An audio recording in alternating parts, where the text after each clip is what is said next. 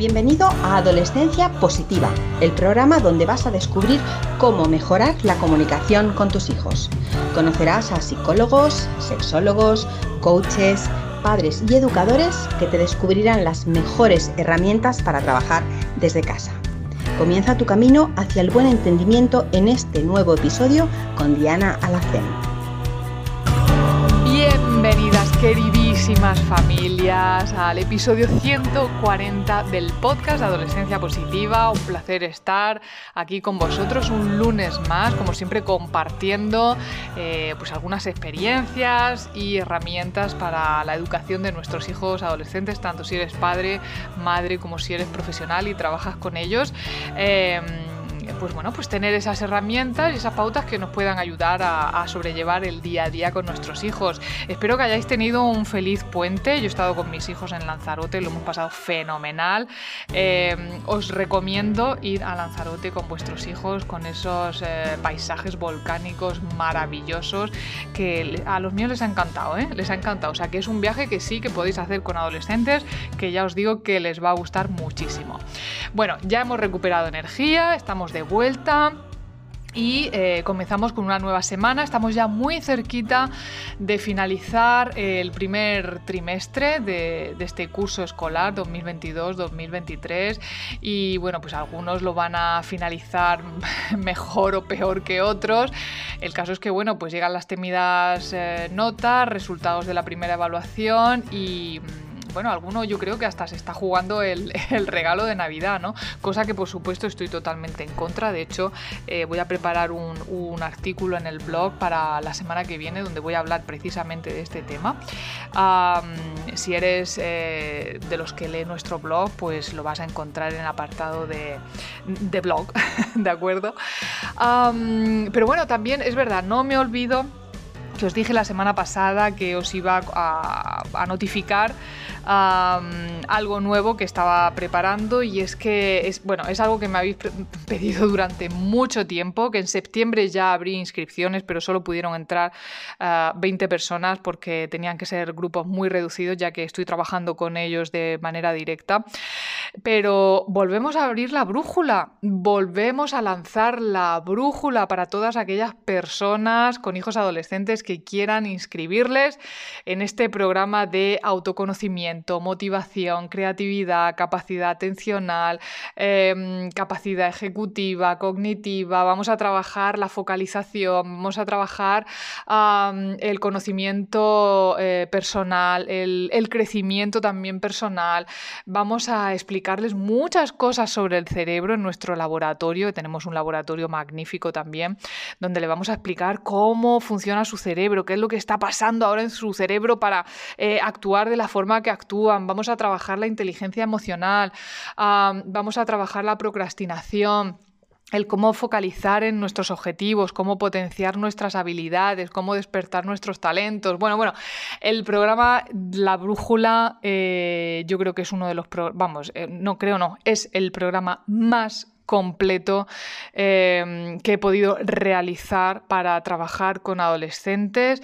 Ah, y lo bueno de esta vez, lo bueno de esta vez es que lo vamos a trabajar de forma autónoma, respetando siempre los tiempos del adolescente y, por supuesto, em, siendo conscientes de su capacidad atencional. Sabéis que los estudios dicen que más de 10 minutos es raro que un adolescente preste atención, pues todos los videotutoriales están preparados entre 4 y 6 minutos para que la capacidad atencional sea eh, absoluta son vídeos muy cortitos, eh, con un contenido muy exacto y muy al grano, eh, con ejercicios también muy prácticos para que puedan ir realizando y, como digo, respetando sus tiempos, pueden trabajarlo de forma autónoma. Ah, y ahora me diréis, bueno, Diana, venga, no, no, no, no, todavía no están abiertas, lo siento, todavía no están abiertas las inscripciones, pero muy atentas esta semana a las redes sociales porque vamos a publicar el día que vamos a mm, abrir las inscripciones, que será a lo largo de esta semana. Y muy importante, para todos los que nos seguís, eh, en agradecimiento a toda vuestra fidelidad, eh, hemos decidido que vamos a hacer una preventa con un bajísimo coste del programa, solamente hasta el día 1 de enero. A partir del día 1 el precio, eh, lo digo y lo cumplo, a partir del día 1 de enero el precio ya será el que consideramos que tiene que ser pero eh, como preventa y como pre-lanzamiento, ya que es la primera vez que lo vamos a hacer de esta manera, lo vais a ver enseguida, en cuanto esté publicado, lo vais a ver, ¿de acuerdo? Seguir nuestras redes sociales, que ahí os vais a enterar de todo, o si estáis en la newsletter también os llegará el aviso, ¿de acuerdo? Bueno, dicho esto. Eh, ¿De qué vamos a hablar hoy? Pues hoy vamos a hablar de eh, el peligro de las exigencias de los padres que tienen un alto nivel eh, formativo. En mis tutorías he escuchado padres decirle a sus hijos aquello de, oye, es que en la familia todos hemos hecho carrera y por supuesto nuestro hijo también tiene que hacer carrera. Es que su obligación ahora mismo es ponerse a estudiar. Es que míranos a su padre y a mí, que los dos hemos estudiado una carrera. Es que si nosotros pudimos, ellos también pueden. Es que al final va a acabar barriendo las calles y no se sigue formando. Es que una carrera universitaria da prestigio. Eh, mm, ¿Qué va a pensar la gente si permito eh, que estudie una simple formación profesional, ¿no? una FP?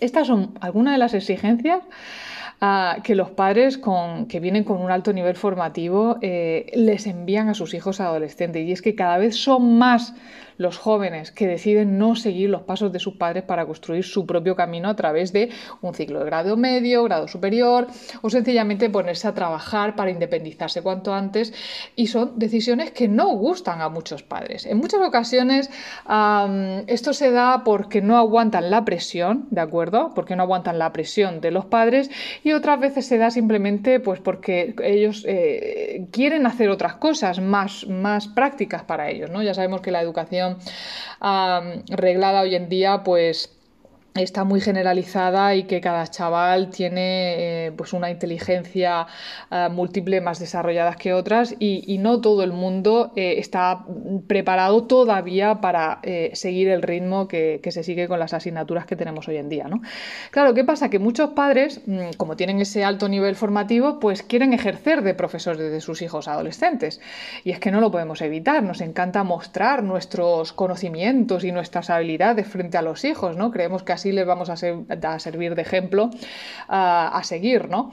Y lo cierto es que esta idea, bueno, no sería tan perjudicial si no fuera porque tendemos a perder los nervios cuando no entienden lo que les estamos explicando en ese momento, o no nos prestan atención, o percibimos que se entretienen con una mosca, ¿no? Y es entonces cuando aparecen los reproches que un profesor externo a la familia pues evitaría, ¿no? Yo recuerdo cuando mis hijos eran pequeñitos, intentaba ejercer de profesora con ya sé que yo soy profesora pero es que es que no tiene nada que ver cuando lo estás haciendo con tus hijos a cuando lo estás haciendo con el alumnado no yo eh, reconozco que cuando eran pequeñitos les reprochaba muchas veces pero siéntate pero estate quieto pero ponte pero céntrate pero no me ponía muy nerviosa y claro acababa em, eh, mostrando mi, mi nerviosismo hacia ellos y lo acababan pagando ellos y los gritos en fin era bastante desagradable. La verdad es que ahora cada vez que echo la mirada hacia atrás pues bueno, ya no puedo borrarlo, pero soy consciente de que, de que no era lo más adecuado. ¿no? Entonces, es verdad que cuando ya tienes eh, eh, un profesor externo a la familia, pues todos estos reproches se evitan. ¿no? Yo a mis alumnos en ningún momento les eh, comunico ningún tipo de reproche, ni mucho menos. ¿no? A mis hijos ya cada vez, por supuesto que tampoco, porque ya no ejerzo de profesora suya. ¿no? Ellos ya tienen eh, cuando necesitan algún profesor eh, se contrata de forma particular y ya está, porque no, no, hay, no hay, que mezclar, ¿eh? no hay que mezclar, mejor no. Ahora, esto no significa que no podamos resolver alguna cuestión curricular que nos planteen en un momento dado, ¿vale? Pero asumir el rol de profesor a diario con ellos puede derivar en casos de presión y, por supuesto, de ansiedad en nuestros hijos. Recordad que el papel de un padre o de una madre adolescente ya es retador de, de por sí, ¿no? Así que eh, imaginad el estrés que produciría implicarnos también de lleno en sus obligaciones académicas. Entonces yo, mi consejo es que si vuestros hijos adolescentes necesitan ayuda extra con las tareas escolares, lo mejor es buscar una academia, un profesor particular que pueda eh, facilitarle el trabajo y aclararle las, dudas, ¿no? Eh, porque además, os digo una cosa también, los que no seáis profesores, las metodologías de alguna algunas asignaturas han cambiado en los últimos años con, respecto, con respecto a lo que nosotros estudiamos en su momento. Entonces nuestra intervención pondría podría incluso crear mayor confusión en, nuestros hijos. Ahora, ¿cómo podemos nosotros ayudar a nuestros hijos con los estudios sin ejercer esa presión? Os voy a dar algunas pautas a seguir para que las labores escolares no se conviertan, eh, eh, no conviertan el aprendizaje en una actividad tóxica, ¿vale? Lo primero es adaptar el tiempo dedicado al estudio. Eh, como ya he dicho, cada adolescente es un mundo y no siempre sirve eso de, oye, mira a tu hermana que se pasa toda la tarde estudiando. Hay algunos chavales que no son capaces de estar más de media hora sentados delante de un libro, sobre todo encima si son TDAH, por lo que sería interesante adaptar su tiempo al estudio. Debemos tener en cuenta algunos aspectos a la hora de proponer un mínimo de dedicación a los deberes, como por ejemplo pues la edad que tiene nuestro hijo, su capacidad de concentración, la necesidad que tienen de movimiento, de deporte, su nivel de conocimientos. Hay algunos adolescentes que se van a conformar con 20 minutos de estudios y otros que necesitan un poco más, ¿de acuerdo? Así que hay que adaptarlo. Por eso digo que el programa de la brújula está pensado precisamente para la adaptación de todos y cada uno de los perfiles de, estudiantes. Eh, punto número dos, proporcionar un espacio para el estudio. Pasear los libros de un lado para otro de la casa, eso no ayuda, ¿vale? Nuestros hijos deben contar con un lugar fijo y cómodo para eh, realizar sus tareas escolares.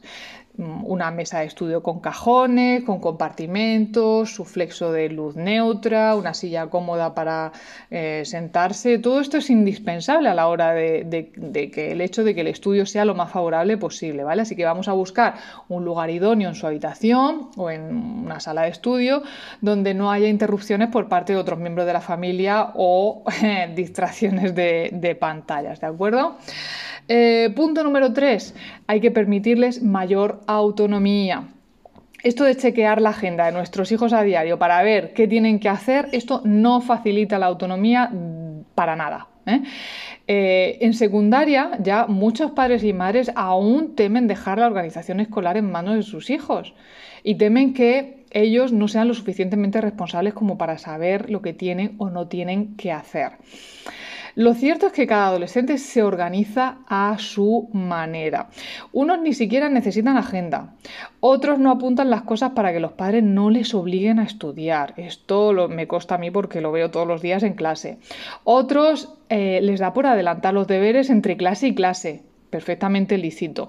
Eh, y luego están los más pillos, pues que copian los trabajos de, los compañeros la hora anterior, que esto también lo veo mucho, ¿no? Se ponen a hacer los deberes, eh, le piden la libreta al que ha hecho los deberes y se ponen a copiarlo corriendo, ¿no? En fin, eh, sea como fuere, lo cierto es que cada uno encuentra su manera de proceder o de motivarse y esto también forma parte de su desarrollo y de, su adquisición de responsabilidades, ¿de acuerdo?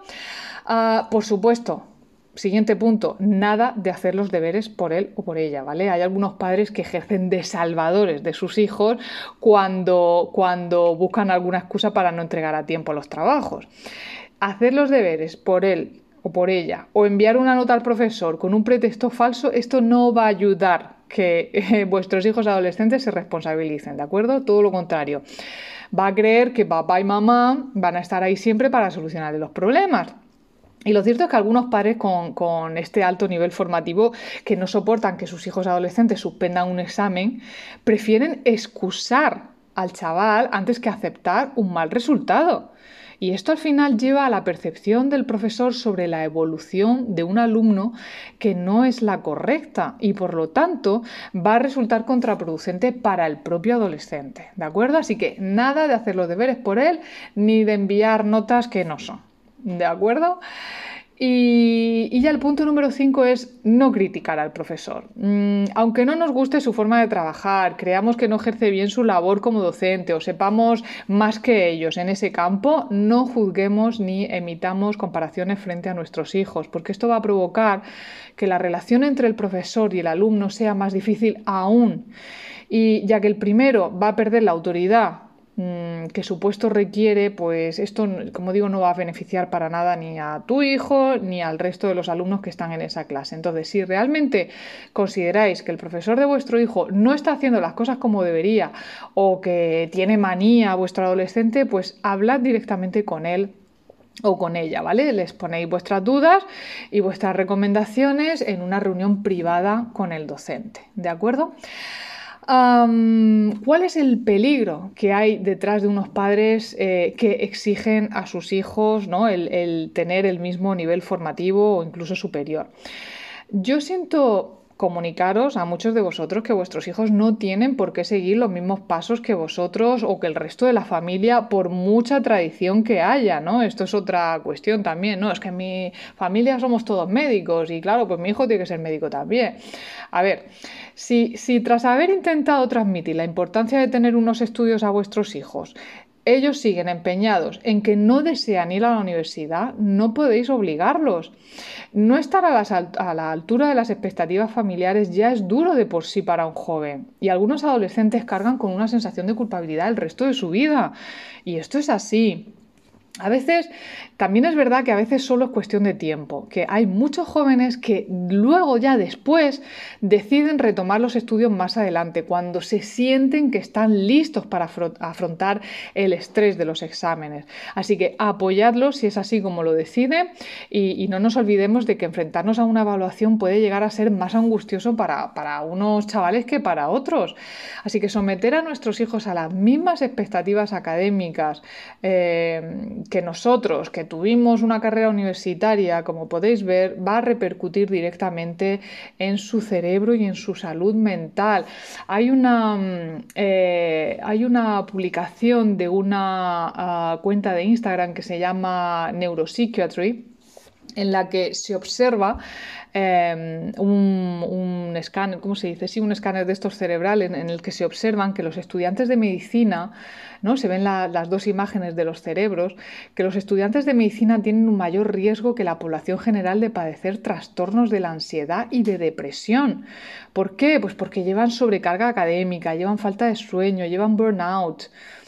Y, según esta plataforma, resulta que los médicos precisamente son una de las poblaciones profesionales con mayor tasa de suicidio. Eh, entonces, eh, como digo, eh, el tener este tipo de exigencias absolutas cuando el chaval no está preparado para ello todavía puede repercutir directamente en su cerebro y en su salud mental, ¿vale?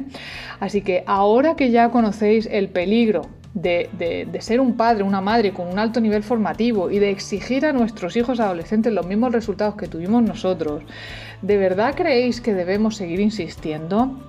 ¿O creéis que más bien deberíamos eh, aceptar que podemos ayudar a nuestros hijos a elegir su camino sin apostarlo todo, todo a la universidad?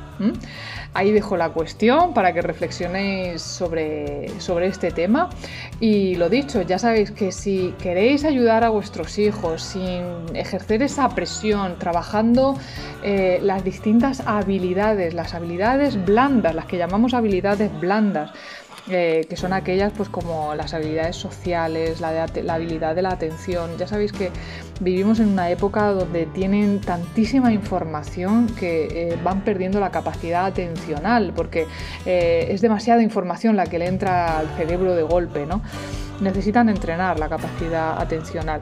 Bueno, pues todo esto y mucho más, lo que os he explicado al principio, no, no hace falta que lo repita otra vez, lo vamos a trabajar en la brújula, ¿de acuerdo? Así que muy atentos a lo largo de esta semana a las redes sociales y a la newsletter que os iré enviando cuando abrimos las inscripciones para este programa. Muchísimas gracias como siempre estar un lunes más ahí. Gracias por esas valoraciones de 5 estrellas que me hacen pues querer seguir trabajando y compartiendo con vosotros eh, estos audios semanales. Muchísimas gracias y nos escuchamos el próximo lunes. Feliz semana familia. Chao. Gracias por formar parte de la tribu de Adolescencia Positiva. Esperamos tus comentarios y opiniones sobre este podcast, ya que nos ayudará a seguir con este maravilloso proyecto. Si deseas seguir formándote con nosotros, visita la web adolescenciapositiva.com. Y recuerda, los buenos hábitos formados en la adolescencia marcan toda la diferencia.